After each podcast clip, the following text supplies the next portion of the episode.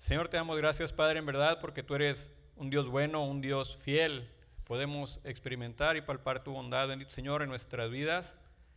Padre, en esta hora, eh, delante de ti pongo este mensaje, Señor, pidiéndote, Señor, que tú seas eh, obrando, que tú seas hablando, Señor, lo que tú quieres. Eh, que tú quites de mí cualquier cosa, Señor, que no provenga de ti, que tengas mi hablar de ello, pero que tu Espíritu Santo tome el control y fluya, Señor bendito, y me permita hablar lo que tú has puesto, bendito Señor, para este tiempo, Señor bendito. En el nombre de tu Hijo Jesucristo, yo te pido que nuestros sentidos espirituales sean abiertos, Señor bendito, que el entendimiento, Señor, sea clarificado y que tú seas glorificando tu nombre en todas estas cosas. Te lo pido, Señor, en el nombre precioso de tu Hijo Jesucristo. Amén. Bueno, eh, buenos días, pues el Señor le bendiga. Eh, el Señor ha puesto eh, un tema, ya tenía algo de tiempo, que es muy importante y es algo muy primordial para el caminar en Cristo. Y lo que el Señor me mostró, el Señor me, me dio, era el tema de la autoridad, porque es algo que el día de hoy está muy desgastado el día de hoy está muy golpeado, el día de hoy está eh, en verdad eh, siendo atacado. Y nosotros como hijos de Dios necesitamos entender muy bien qué tenemos que hacer referente a este asunto de la autoridad. Amén. Bueno, eh, el principio de la autoridad viene siendo, es el poder gobernar o el derecho de gobernar sobre eh, ciertas cosas o sobre ciertas personas. La máxima, la máxima autoridad sobre todas las cosas es Dios el Padre. Amén. Porque Él creó todas las cosas. En Apocalipsis eh, menciona, Apocalipsis 4:11, dice, eh, Señor, digno eres de recibir la gloria y la honra y el poder, porque tú creaste todas las cosas y por tu voluntad existen y fueron creadas. Entonces Él es el dueño de todo. Y si el día de hoy algo está, es porque Él así lo ha permitido. Amén. Entonces, el principio que Dios usó para gobernar esta creación fue la autoridad. Él es la autoridad máxima. En el aspecto celestial eh, estaban lo que eran ángeles eh, de importancia o llamados arcángeles que tenían autoridad sobre ciertos ángeles. Eh, también creó al hombre y ese también estuvo puesto bajo la autoridad de Dios y al hombre se le eh, dio el señorear la, la tierra. Cuando se le da la instrucción en el huerto de Edén, se le dice que se crezcan, multipliquen y sojuzguen la tierra. Eso, bueno, eh, se pierde, ahorita vamos a ver por qué. Eh, en lo celestial, el Señor hizo un, un ser eh, angelical que fue el mayor de todos, fue el más hermoso y el que tenía más sabiduría. ¿Sí? El asunto es que este ser, que se llama Lucifer, o se llamaba Lucifer, ¿sí? Eh, entró en él eh, orgullo, entró en él maldad. Entonces, él, con todo y ser eso, imagínense, o sea, no había nadie por encima de él más que Dios. Con todo y eso, él quiso ocupar el trono de Dios. ¿Sí? Eh, menciona, si mal no recuerdo en Ezequiel 14, dice que subirá al cielo, en lo alto junto a las estrellas de Dios, ahí va a levantar su trono, en el monte del testimonio se iba a sentar a los lados del norte, eh, sobre las alturas de las nubes subirá, es lo que él dijo, y dice, y seré semejante al Altísimo. Aquí dentro de todo ello hay algo que me llama mucho la atención. Con todo y que este ser creado era el ser más sabio, no podía visualizar algo por encima de Dios, que lo único que llegaba a, su capacidad de decir era, seré igual a Él, o sea, voy a ser semejante a Él, porque no puede ni la capacidad este, de, ningún ser creado imaginar o sobrepasar lo que es Dios. Amén. Eh, esto, pues, es una rebelión contra la autoridad de Dios. ¿sí? Él quiso ocupar el lugar de Dios y pasó de ser Lucifer a ser Satanás. Satanás significa ser enemigo y, es en sí lo que es esa palabra, ser enemigo de Dios y después del hombre. Fíjense una cosa, eh, veamos cómo, cómo los términos tienen este, eh, ocupan un lugar muy especial. Dice que él iba a ser semejante al Altísimo. Y Dios cuando crea al hombre, ¿cómo lo crea? A imagen y semejanza. ¿Ven por qué nos trae coraje? Porque le fue dado algo que tal vez él lo quería, dentro de lo que cabe. Él quería más, pero nosotros fuimos creados a eso, a la imagen y semejanza de Dios, y también él se constituyó en enemigo de nosotros. Eh, en esta rebelión, la tercera parte de los ángeles fue eh, arrastrada junto con él. Él este, los persuadió y eh, desobedecieron. En Apocalipsis 12, del 3 al 4, menciona eh, referente a esto, porque muchas veces escuchamos es que, pues sí, arrastró a la tercera parte de los ángeles, pero ¿dónde está escrito? O sea, ¿dónde en la Biblia menciona eso? En Apocalipsis 12, 3 y 4 dice, también apareció otra señal en el cielo. He aquí un dragón escarlata que tenía siete cabezas y diez cuernos y en sus cabezas siete diademas. Y su cola arrastraba la tercera parte de las estrellas del cielo y las arrojó sobre la tierra. Eh, versículos más adelante dice que en el versículo 9 dice, y fue lanzado a la tierra el dragón junto con todos sus ángeles. ¿Sí? Esta es la rebelión de Satanás. Entonces Dios crea un ser angelical, un ser este, hermoso, precioso, eh, sabio, y cae, se revela. Después Dios crea al hombre a su imagen, a su semejanza, y le da el poder gobernar sobre la tierra. ¿Sí? Pero resulta que el hombre también desobedece. El hombre también se revela. Desobedecer es rebelarse. Hay un pasaje en donde dice Romanos eh, que dice, todos nosotros nos descarriamos como ovejas, cada quien se apartó por su camino. O sea, todos nosotros hicimos lo que nos pegó la gana, desobedecimos. Posteriormente el Señor levanta un pueblo, levanta a Israel y en él le da sus leyes, le da sus estatutos, le dice cómo se debe de vivir. Pero pues también fue rebelde Hubo partes en donde le decía, eres una nación rebelde. Eh, finalmente, Dios envía a su Hijo unigénito. Y Él es el que verdaderamente le obedece en todo. Amén. Incluso ir a morir en una cruz por pecados que Él no cometió. Eh, por todo ello, por ser humillado, eh, lo que menciona en Filipenses, que fue humillado, eh, se hizo hombre. Nosotros no alcanzamos a dimensionar a veces eso cuando vamos comenzando en el Señor. El humillarse de la grandiosidad de Dios, la majestad, el señorío, y hacerse hombre, y todavía de hombre se hizo siervo, obediente y dice obediente hasta la muerte, y por eso el Señor le levantó hasta lo sumo, ¿sí? para que en, nombre, en el nombre de Cristo Jesús se doble toda rodilla de los que están en los cielos, en la tierra, debajo de la tierra y en el mar. Amén. Entonces, a Jesús les ha entregado ahora toda autoridad en los cielos y en la tierra. Nosotros ahora como sus hijos necesitamos ser como nuestro Señor Jesucristo. Dice que el Señor quiere formar el carácter de su Hijo Jesucristo en nosotros. Amén. Y uno de los primordiales es la obediencia. Con este preámbulo quiero mostrar o quería mostrar lo malo que es desobedecer, porque parece algo eh, normal, pero sin embargo ante los ojos de Dios la desobediencia es rebeldía. Y eh, ese principio es el que opera en el mundo. En Efesios 2, 2, ahí lo dice claramente, eso, eso es afuera en el mundo, aquí no debiera ser, y eso es lo que vamos a atender. En Efesios 2, 2 dice, en los cuales anduvisteis en otro tiempo, siguiendo la corriente de este mundo, conforme al príncipe de la potestad del aire, y que dice el espíritu que ahora opera en los hijos de desobediencia. ¿Sí?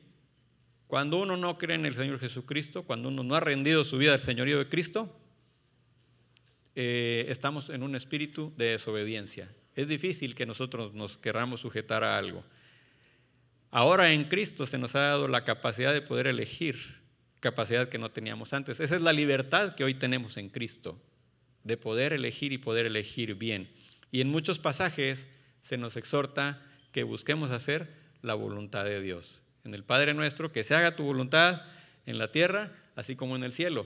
Y eso es una oración que uno debe estar haciendo día a día. Esa es una oración personal. Entonces es hacer eso. El Señor Jesucristo mencionó muchas veces que Él no venía a hacer su voluntad, sino venía a hacer la voluntad del Padre. El punto más este, álgido o más este, crítico fue cuando Él fue a Getsemaní y Él expuso su corazón. Señor, si puede pasar de mí esta copa, y entiéndase esta copa, ser golpeado, ser eh, humillado, eh, fue arrancado parte de su barba, eh, fue azotado, fue ahora sí que vituperado, fue colgado en una cruz, ¿sí? Por causa nuestra, dice, si puede pasar de mí esta copa, ¿sí? Pero que no se haga lo que yo quiero, sino lo que tú quieres. Entonces ahí podemos ver la obediencia que, es. Eh, esta obediencia nos ayuda mucho a poder caminar bajo autoridad. ¿Sí? El creyente tiene una autoridad dada por Dios. En Lucas 10, 19 podemos ver algo que el Señor ha dado al creyente. Dice, he aquí, yo os doy potestad, que es poder o es autoridad, de hollar o pisar serpientes y escorpiones y sobre toda fuerza del enemigo y nada lo dañará. Eso es algo que el Señor nos ha dado, nos ha dado autoridad. Es una autoridad espiritual. ¿Cómo la podemos obtener? ¿Cómo lo podemos... Eh, ¿Cuál es el modo de, de operar de esa autoridad? Santiago 4.7 menciona un pasaje que es muy conocido por muchas personas, nada más la segunda parte, que dice, resistid al diablo y era de vosotros. Pero el versículo completo dice, someteos pues a Dios y entonces sí vamos a poder resistir al diablo y él va a huir. Si quitamos la primera parte de someternos a Dios, olvidémonos que podamos siquiera resistir al diablo y mucho menos de que él va a huir. Amén. Estamos viendo lo crítico de este punto. Estamos viendo lo que nos podemos exponer si estamos en una situación de desobediencia. Eh, ya para terminar este preámbulo, en 1 Samuel 15, el 22 al 25, podemos ver la historia del rey Saúl. Y este rey eh, fue encargado, eh, se le fue encargado que fuera a hacer una, prácticamente era arrasar con Amalek, porque era un decreto que Dios había establecido así. Y el punto es que él tenía que hacer y acabar con todo. En 1 Samuel 15, 22 al 25. Y vemos que este hombre no obedece, obedeció a su manera. Este hombre, eh, este hombre tenía ese encargo de parte de Dios. Ni siquiera fue un encargo del profeta, era un encargo de parte de Dios de ir y arrasar. Pero él conserva la vida de, las bestias, conserva la vida de ovejas, de vacas, y él expone que, pues es que lo voy a ofrecer a Jehová tu Dios, todavía le dice a Samuel, a tu Dios, o sea, no es mi Dios, a tu Dios. Entonces el Señor eh, eh, a través de Samuel le menciona y le dice, y Samuel dijo, se complace el Señor tanto en los holocaustos y víctimas como en que se obedezca a las palabras de Él.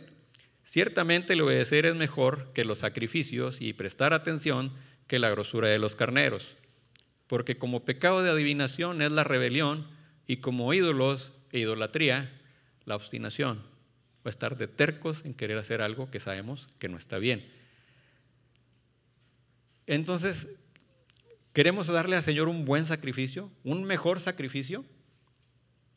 El mejor sacrificio que le podemos dar a Él es obedecerle. Es obedecerle. Yo no sé cada uno de ustedes qué esté haciendo y en qué esté sirviendo al Señor. Yo no sé cada uno de ustedes qué es lo que esté queriendo hacer para Dios o esté haciendo para Dios. ¿Sí? Yo hablo en lo que es referente al Ministerio de las Artes, podemos, ayer explicaba con los hermanos de artes. Podemos aquí deshacernos danzando y lo que gusten, los músicos este, haciendo este, canciones y todo. Podemos deshacernos en hacer todo. El que está enseñando puede, puede este, sacar este, muchas cosas. Pero si no estamos obedeciendo de todo, todo eso que estamos haciendo, viene a ser nada. Es de bendición para las personas que están recibiendo, pero en nosotros no viene siendo, no viene siendo para nada, porque estamos en rebeldía. El Señor Jesucristo también menciona eso eh, cuando en Hebreos, en Hebreos 10, 8 al 10, hace referencia de que es mejor el eh, sacrificio, la, obediencia. En Hebreos 10, del 8 al 10 dice, eh, diciendo primero, sacrificio de ofrenda y holocaustos y expiaciones por el pecado, no quisiste ni te agradaron. Y esas cosas se ofrecen según la ley, porque pues la ley la dio Dios. Entonces dice él, he aquí vengo Dios para hacer tu voluntad. Amén.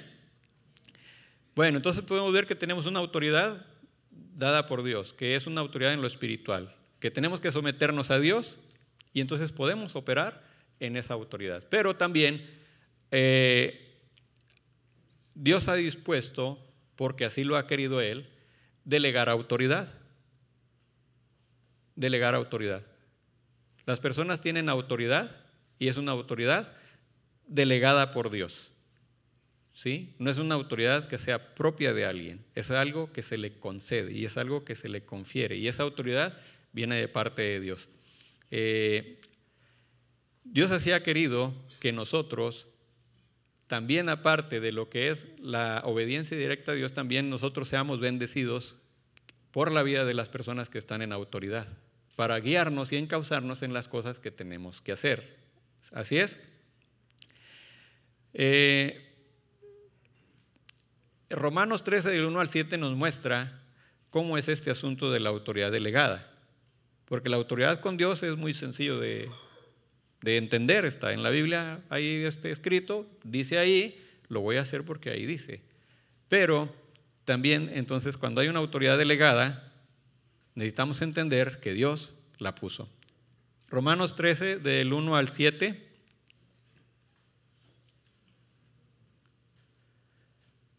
dice, eh, sométase algunas personas, sométanse los hombres, o sométanse las mujeres, o sométanse los hijos. Dice, sométase toda persona a las autoridades superiores, porque no hay autoridad sino de parte de Dios. Y las que hay, por Dios han sido establecidas. De modo que, de quien se opone a la autoridad, a lo establecido por Dios, resiste. ¿Y qué pasa con los que resisten? Acarrean condenación para sí mismos. Ahorita voy a hablar de qué punto es esta condenación. No es la perdición eterna, es castigo. Dicen de tres porque los magistrados no están para infundir temor al que hace el bien, sino al malo. ¿Quieres pues no temer la autoridad? Haz lo bueno y tendrás alabanza de ella. Va a hablar bien de ti, vaya. Porque es servidor de Dios para tu bien, pero si haces lo malo, teme, porque no en vano lleva la espada, pues es servidor de Dios, vengador para castigar al que hace lo malo.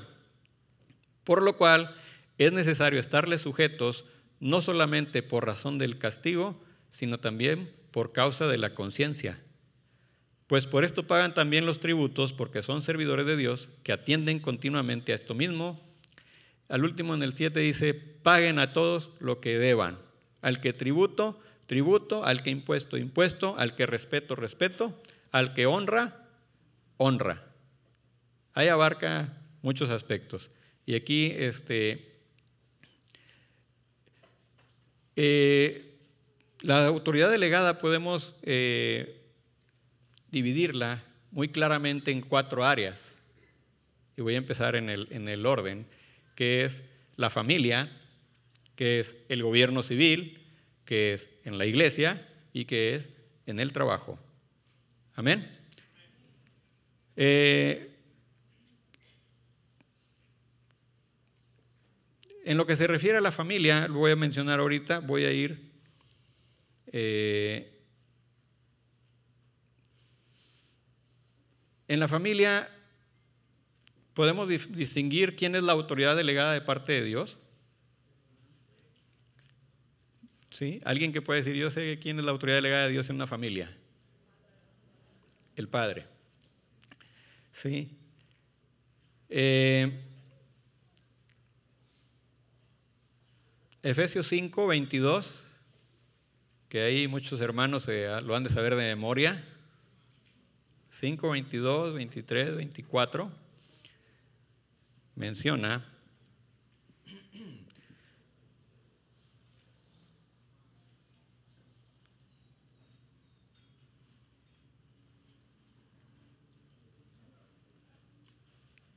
dice, las casadas estén sujetas a sus propios maridos como al Señor. Porque el marido es cabeza de la mujer, así como Cristo es cabeza de la iglesia, la cual es su cuerpo y Él es su Salvador. Así que, como la iglesia está sujeta a Cristo, así también las casadas lo estén a sus maridos. ¿En qué? En todo. ¿Sí?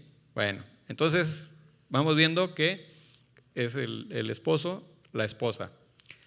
Luego viene el asunto con los hijos, que es en el capítulo 6 lo que, lo que sigue.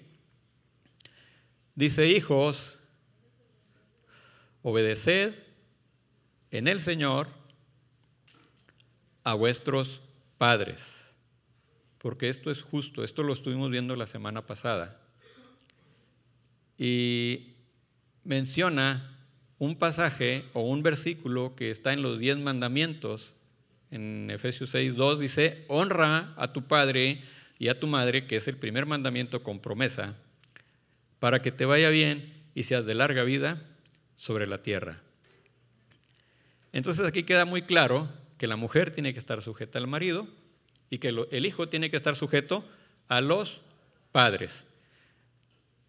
Con esto no se negocia, con esto no, no se le busca este, el, el eh, ¿cómo le llaman? Este, cuando es en abogacía, que es este, el, hueco legal.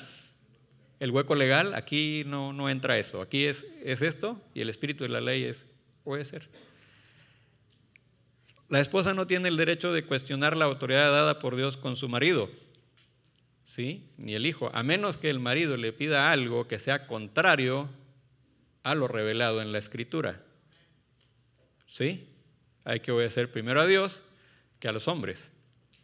Pero mientras eso no sea así, la mujer tiene que estar sujeta al marido. El hijo no tiene el derecho de cuestionar a su papá. Está pasado de onda, ya está chocho, no sabe.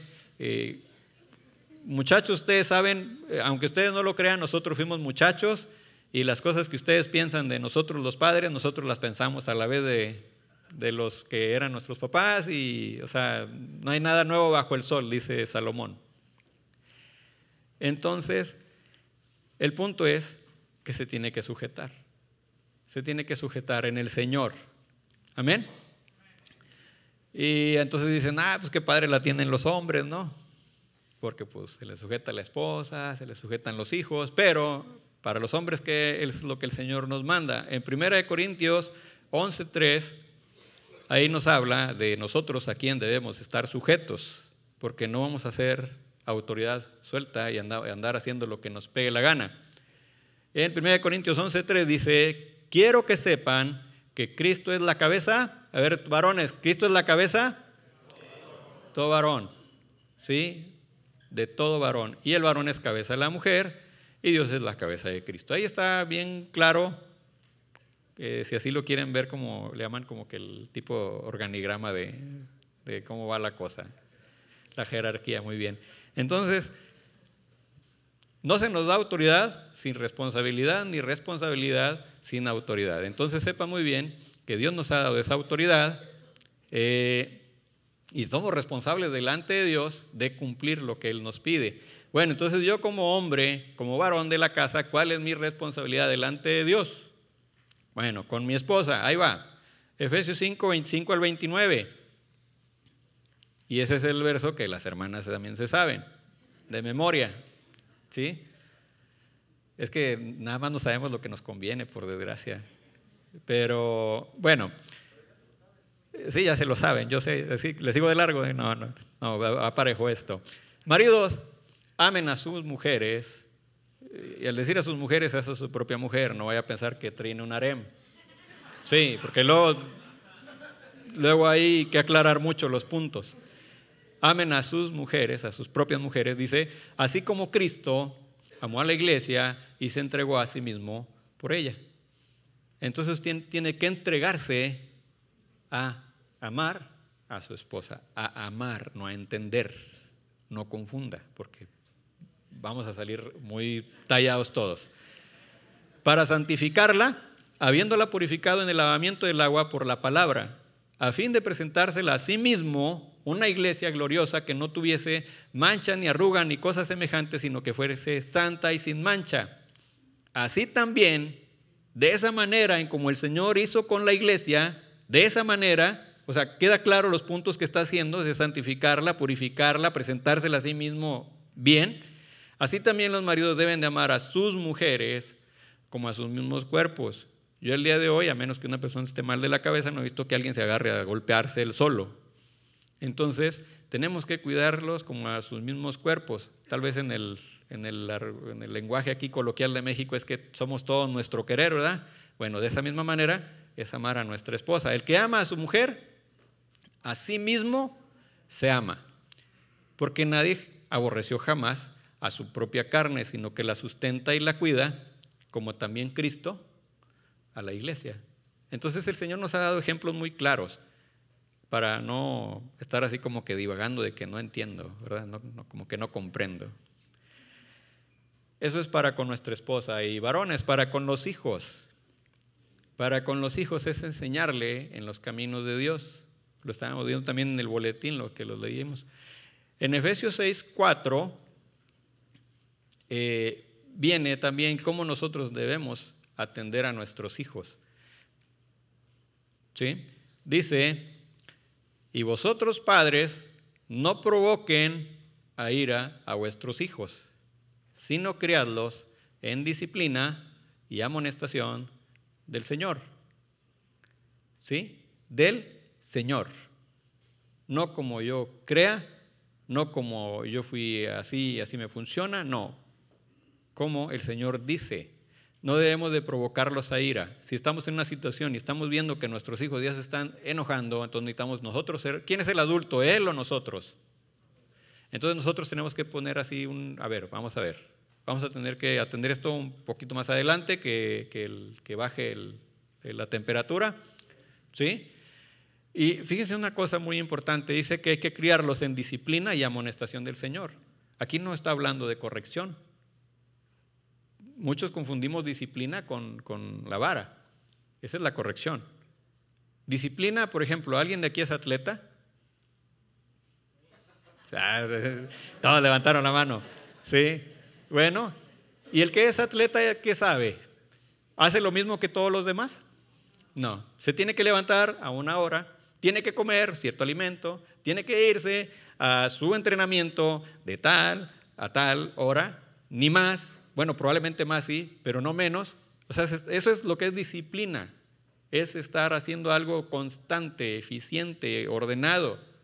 ¿Sí? Así necesitamos ser y a veces eso es lo que muchos de nosotros batallamos. Y amonestarle, amonestar, amonestar. eso no es así. Y eso no es así. ¿Sí? No hay que llegar al grito, porque si llegamos al grito ya es cuando nosotros no cumplimos nuestra función de estarle amonestando. ¿Sí? ¿Alguien de ustedes lo ha amonestado algún oficial de tránsito? No, nomás digo. ¿sí? A, lo mejor, a lo mejor soy el único, ¿no? ¿Sí? Este, cuando te amonesta, eh, ¿te aplica una sanción? No. ¿Sí? Tómelo como amonestación. Ya, te vas. ¿Sí? Entonces es lo mismo, o sea, esa misma manera, ese mismo sentido. Necesitamos hacer eso mismo con nuestros hijos. Eh, Aquí les animo, no sé si, si recuerden que la semana pasada el pastor comentó que necesitamos meternos a leer mucho proverbios para sacar sabiduría de Dios para la vida. Porque a final de cuentas dice que los proverbios son los dichos sabios que Dios armó para que sus hijos caminaran y conocieran y supieran lo que es el consejo de parte de Dios en las cosas prácticas de la vida. ¿Sí? Entonces a nosotros como varones Si tú estás pensando que en la escuelita dominical es donde le van a enseñar las cosas, estás equivocado. Es cada uno de nosotros con nuestros propios hijos ir al Señor, ir a buscar e ir y dar. Así como vamos a trabajar todos los días en las mañanas y vamos y trabajamos y nos esforzamos y, nos extendemos en muchas cosas, así de esa misma manera es venir aquí con el Señor, en la palabra, en oración, en meditación, para también de esa misma manera como nos, eh, pues, tal vez es la, palabra mal equivocada, afanamos en, darle o nos esforzamos, más bien dicho, en dar a nuestros hijos cosas materiales, también están estos bienes que necesitamos dar a nuestros hijos. Si solamente damos una parte a nuestros hijos, los estamos mandando, la verdad, eh, a la guerra sin fusil. Van a ser personas que no van a saber eh, muchas cosas prácticas. ¿sí? Cuando estamos en el grupo de iglesia en el hogar, los que están ahí ya, ya lo saben, estaba lo que era la cena, entonces en la cena se llevaba pues una cena, valga la redundancia, ¿sí? se les decía bien claro desde el inicio, sírvase lo que se va a comer. No hay problema en que se sirva. Y también, por favor, no se sirva una torre de comida, porque hay más personas. ¿Sí? Y esto viene en Proverbios. ¿Sí? Cuando te sientes a comer delante de algún varón, te parezca bien lo que está delante de ti. Son nopales, no me gustan. Son frijoles, no, yo, yo no le entro. Muchas gracias, hermano, pero no, no. Te parezca bien lo que esté delante de ti, o sea, te lo vas a comer no me gusta el menudo, ¿no? Te vas a comer. Queda claro, y lo dice la escritura.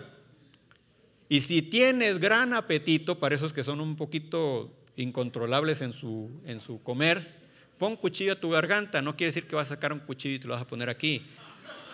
Porque necesito aclarar, porque luego se malentiende muchas cosas. En sentido figurado es, le vas a poner un alto a ese apetito feroz, dice el comercial. ¿Sí? Entonces, necesitas estar bien claro en ello, porque si no, recuerden que la palabra habla acerca del glotón y no habla bien de él. Necesitamos comer, sí, pero no estar excedidos en la comida. Amén. Entonces, nomás eso es uno de los que entre saco. Hay mucho de lo que el Señor aquí dice, cómo nos debemos de relacionar, cómo debemos de vivir, cómo debemos de actuar unos con otros. Y aquí está en los proverbios, en toda la escritura, pero mayormente en los proverbios. Yo les animo varones, a los varones, nada de que, a, ver vieja, tú encárgate de eso y yo, no, no, no, no, varones, varones, busquen en proverbios la sabiduría que Dios da para que nosotros podamos atender a nuestros hijos. El que ama a su hijo, ¿sí? Se apresura a qué? ¿Ya le dijeron por ahí a qué? A corregirlo.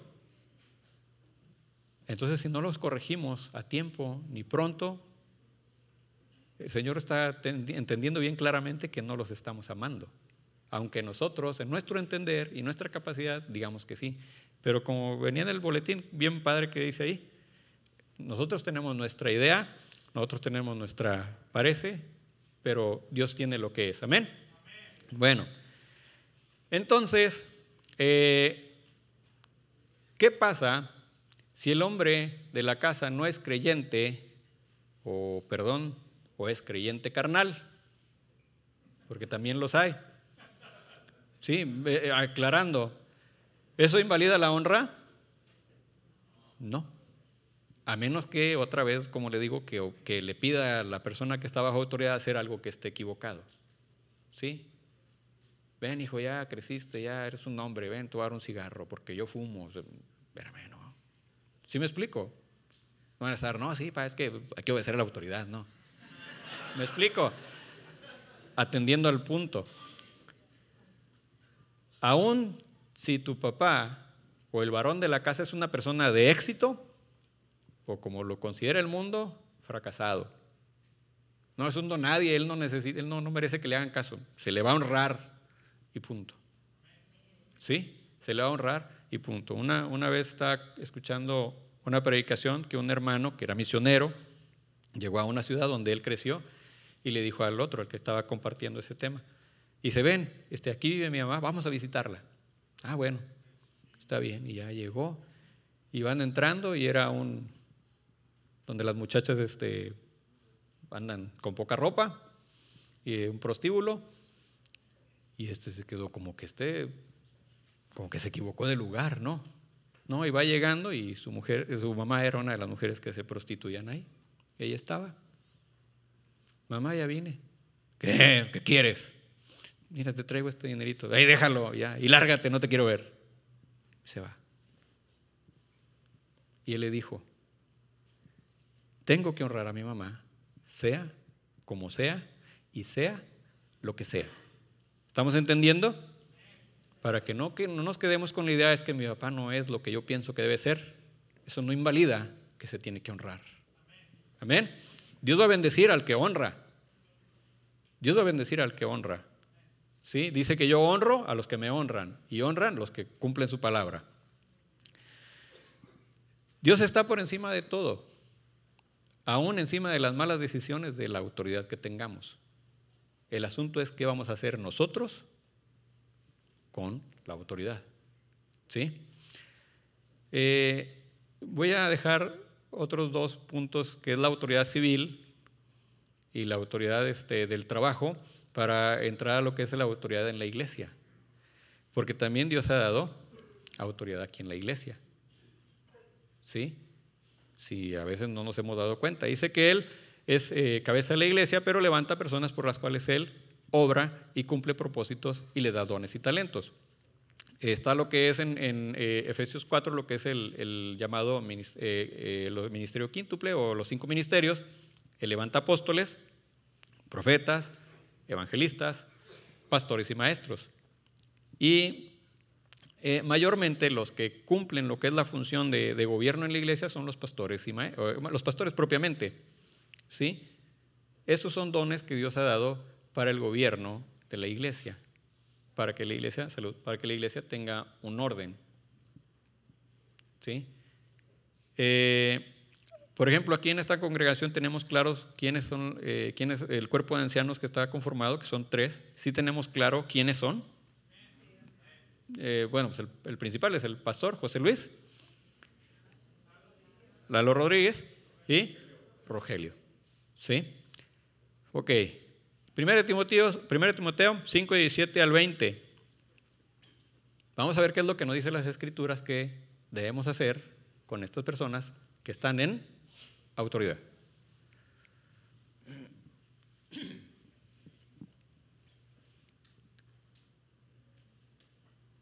Primera Timoteo 5, 17 al 20 dice,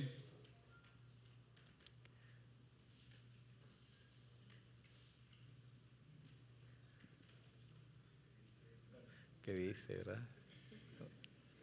Se cayó el libro de la Biblia, no.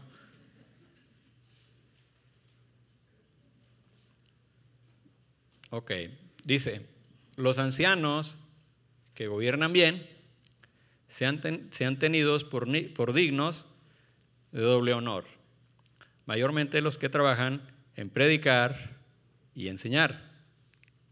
Dice la escritura, no pondrás bozal al buey que trilla y digno es el obrero de su salario.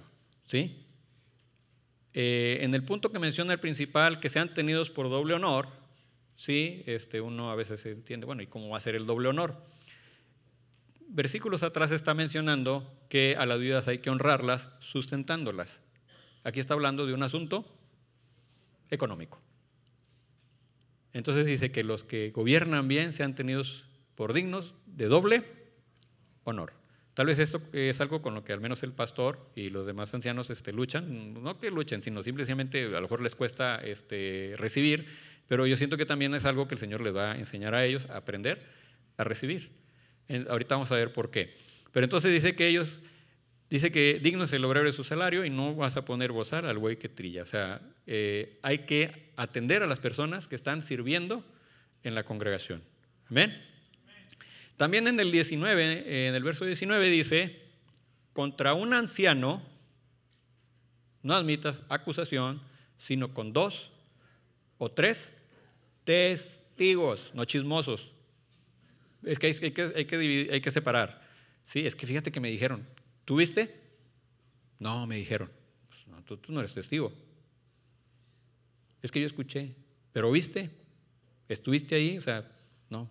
Bueno, entonces no no se, no, se va a tomar este, eh, no se debe tomar eso en cuenta. Cuando por desgracia, por lo regular, mucho lo que se hace es todo lo contrario. ¿Sí? Y hasta falta el que le mete su propia cosecha. Ah, sí, y yo también, la otra vez vi, y puro cuento. Tal vez no vieron nada, se les figuraron cosas. Es que miren, en verdad, tal vez aquí eh, eh, eso está, gracias a Dios, muy cuidado, pero también necesitamos este, a la vez saberlo y, saber qué es lo que dice la escritura de cómo atender estos puntos.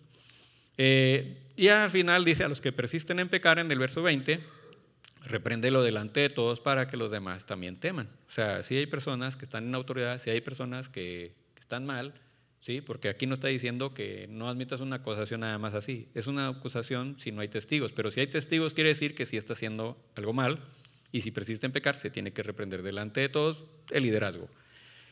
Pero entonces nos queda muy claro que el primer punto es, con el anciano que gobierna bien, digno de doble honor. No se debe de admitir eh, acusación, a menos de que sean dos o tres testigos. ¿sí?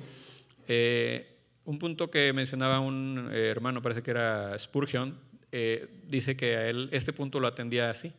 Llegaban y le decían, fíjese hermano, es que tengo esta queja contra aquel.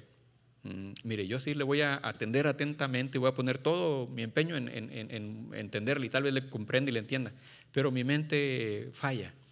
Ah, escríbame todo eso y tráigamelo.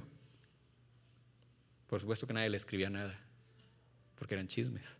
Entonces, a menos de que fuera una acusación, entonces sí se podía hacer eso y sí se podía atender. Eh, Gálatas 6, 6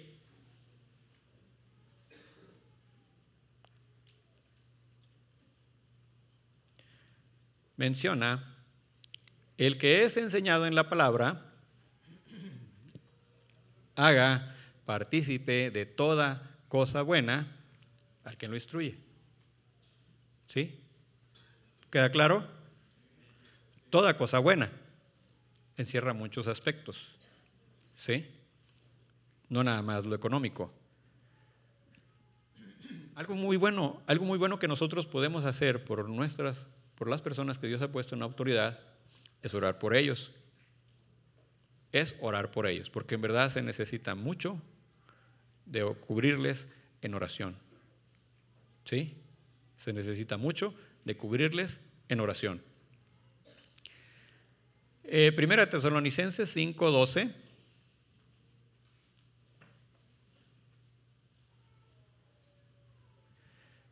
Menciona también que ¿qué otro aspecto tenemos que cuidar con ellos? Dice, pero les rogamos, hermanos, que reconozcan a los que con diligencia trabajan entre ustedes y los dirigen en el Señor y los instruyen. ¿Sí? Entonces hay que reconocerles. ¿Sí? No que el, el líder o la persona que esté en autoridad quiera ese reconocimiento. Aquí el Señor está diciendo que nosotros necesitamos reconocer, porque lo más fácil que sube hacia la autoridad es la crítica, la murmuración, el desacrédito, ¿sí? Porque yo les aseguro que muchas veces llegan más puntos de esos que reconocimientos a las personas que están en autoridad. Todo aquel que está en autoridad, en la que sea, sabe muy bien que siempre llegan personas con buenas ideas, con, con, con, mira, es que eso no es así, cuantas más, pero pocas llegan y decirle, mira, en verdad, gracias a Dios por tu vida, por cómo estás haciendo estas cosas, te bendigo en el nombre del Señor Jesucristo. ¿Sí, ¿Sí queda claro? Hebreos 13, 7.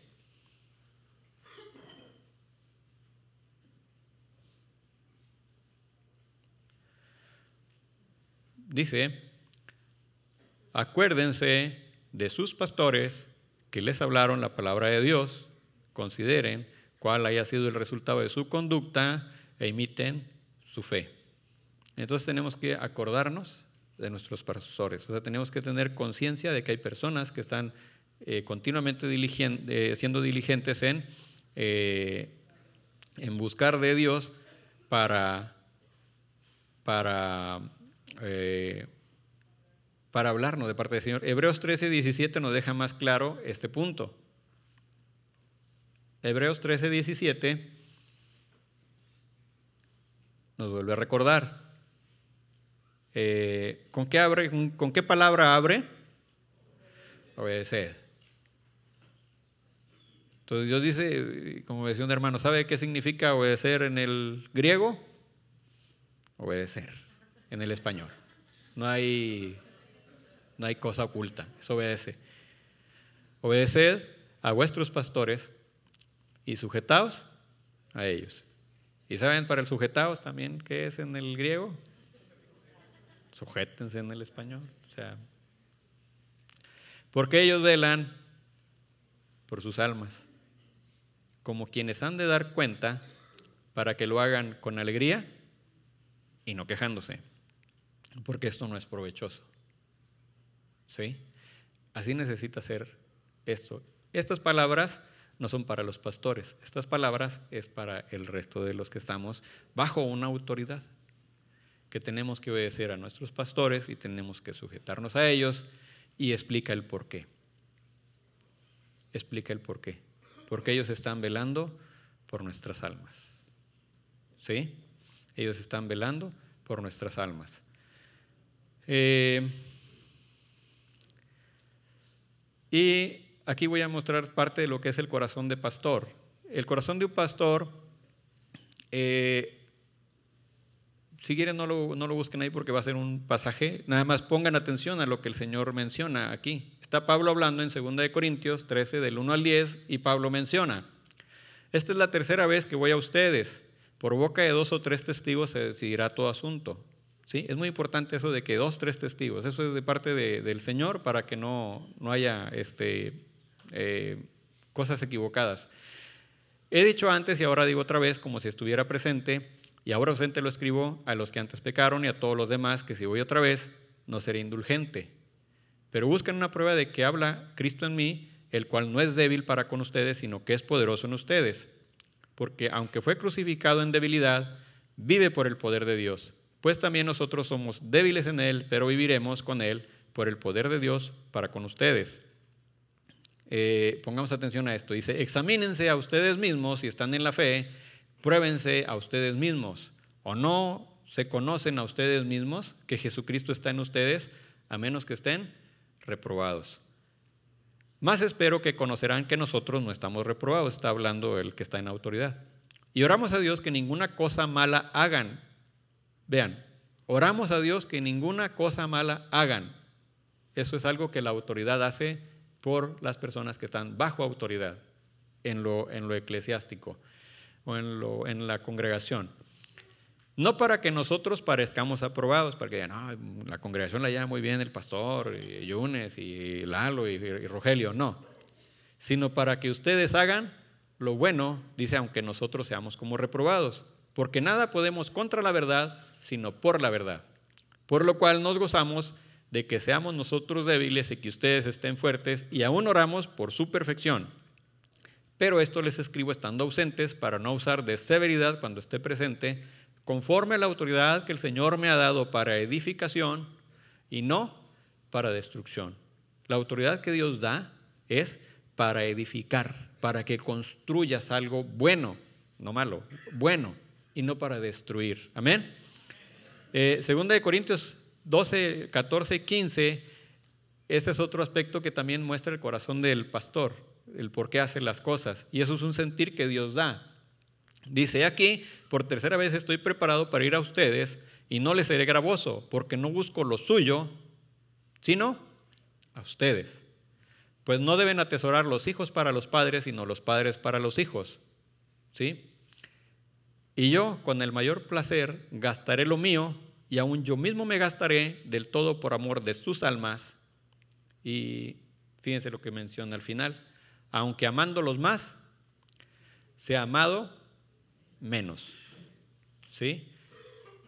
Esto aplica a cualquier área de autoridad, tanto en la familia, el gobierno civil, en la iglesia, en el trabajo. Pero los puntos más medulares son en la iglesia y en la familia.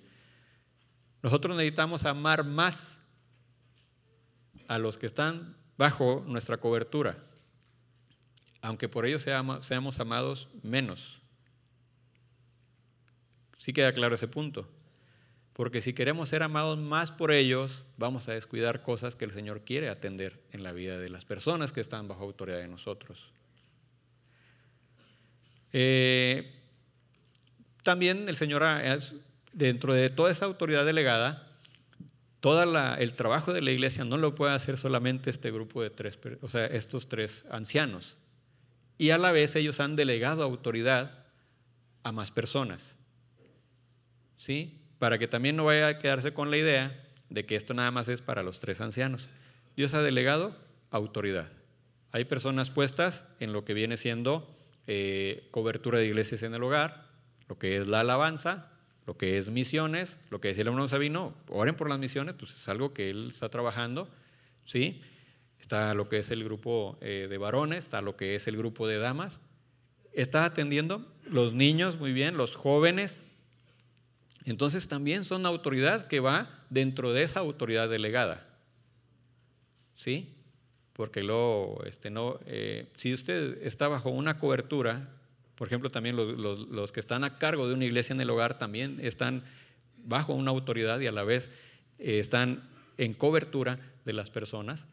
También, este, eh, si usted tiene un asunto, llévelo con la persona que sea más inmediata. Si usted está en el grupo de alabanza y hay un, y hay un asunto que necesita atender, vaya con Jaime si usted está en el grupo de jóvenes, eh, de secundaria y, prepa o cebetis, y tiene un asunto, vaya con eh, Lauris, con Víctor, con, eh, también con, Jaime y con Dani.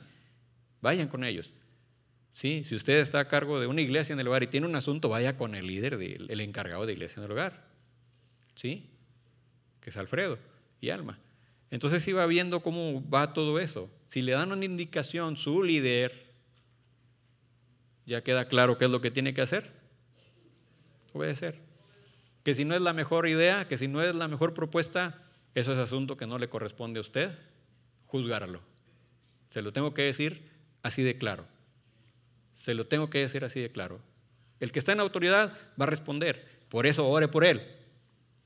Por eso ore por él, para que el Señor le dé sabiduría, para que el Señor le dé entendimiento, para que el Señor le revele las cosas que estén, en lugar de estar haciendo lo contrario. Y si tiene algo en contra, no vaya con los hermanos, por favor, vaya con Dios. Pero vaya con Dios con un corazón abierto y con unos oídos también bien destapados, porque tal vez el Señor le va a mostrar algo a usted y usted tiene que atender eso. Amén. Eh, bueno, ¿los líderes tienen fallas? Por supuesto por supuesto, que tienen fallas. ¿Sí? Aquí no entramos como en la iglesia tradicional, que el que está en la autoridad es infalible y todo ese rollo. No. Somos personas, cada uno de nosotros, y si el Señor levanta a alguien, ¿sí? Se le tiene que sujetar uno a lo que estas personas, esta persona en autoridad diga, porque así lo dispuso Dios. ¿Sí? responsabilidad que tiene el pastor o los que están pastoreando. Primera de Pedro 5, 2 y 3. ¿Cómo tienen que actuar ellos? Primera de Pedro 5, 2 y 3. Dice para las que están, eh, las que están a cargo, apacienten la grey de Dios que está entre ustedes, cuidando de ella, no por fuerza, sino voluntariamente no por ganancia deshonesta, sino con ánimo pronto. ¿Sí? No como teniendo señorío porque te lo digo yo, vas a hacerlo. No. No hay que tener señorío sobre los que están a su cuidado, sino siendo ejemplos de la grey. Siendo ejemplos. Entonces, ¿quieres, quieres este, meterle fuerza a lo que estás imprimiendo tus palabras? Sé ejemplo. Sé ejemplo. Y cuando aparezca el príncipe de los pastores, ustedes recibirán la corona incorruptible de gloria. Amén. Eh, los otros dos puntos los voy a dejar pendientes, son más claros. Eh, la autoridad civil, quien esté de presidente de la República, quien esté de alcalde de la ciudad, quien está de gobernador, quien es juez, quien es el policía, Es algo que Dios ha puesto. Y se le tiene que honrar y se le tiene que sujetar. ¿Sí? Así que cuidémonos mucho de estar murmurando y criticando a ellos y mucho más de ir en contra de ellos. ¿Queda claro? Y el otro punto es referente al trabajo. Si usted tiene eh, un jefe eh, en autoridad, se tiene que sujetar a él. Y tiene que honrarle a él, esté o no esté. Dice que los siervos tienen que eh, servir no como al ojo. Ay, ya llegó el jefe. Ya se va, ya me pongo a... ¿Sí? Hace años alguien diría así y no entendería qué, ¿verdad? Pero el día de hoy sí. este, está loco, van a decir. Bueno, eh, con ánimo pronto, hay que servir como al Señor, como para el Señor y no para los hombres. Porque saben que el Señor es el que va a promovernos, el Señor es el que nos va a dar la recompensa. El Señor. ¿Sí? Es el Señor. No es el jefe. ¿Cuántas empresas grandes han caído? Y con llevándose todos los empleados ahí. Pero Dios sigue siendo el mismo, Dios sigue siendo fiel. Entonces por eso hay que trabajar así. Ser buen mayordomo de lo que es. El trabajo que yo lo voy a hacer, lo voy a hacer como si las cosas fueran mías, como si fueran mías, pero no teniendo, eh, ah, como es mía, me la voy a llevar a mi casa. No. Dando buenas cuentas. ¿Sí?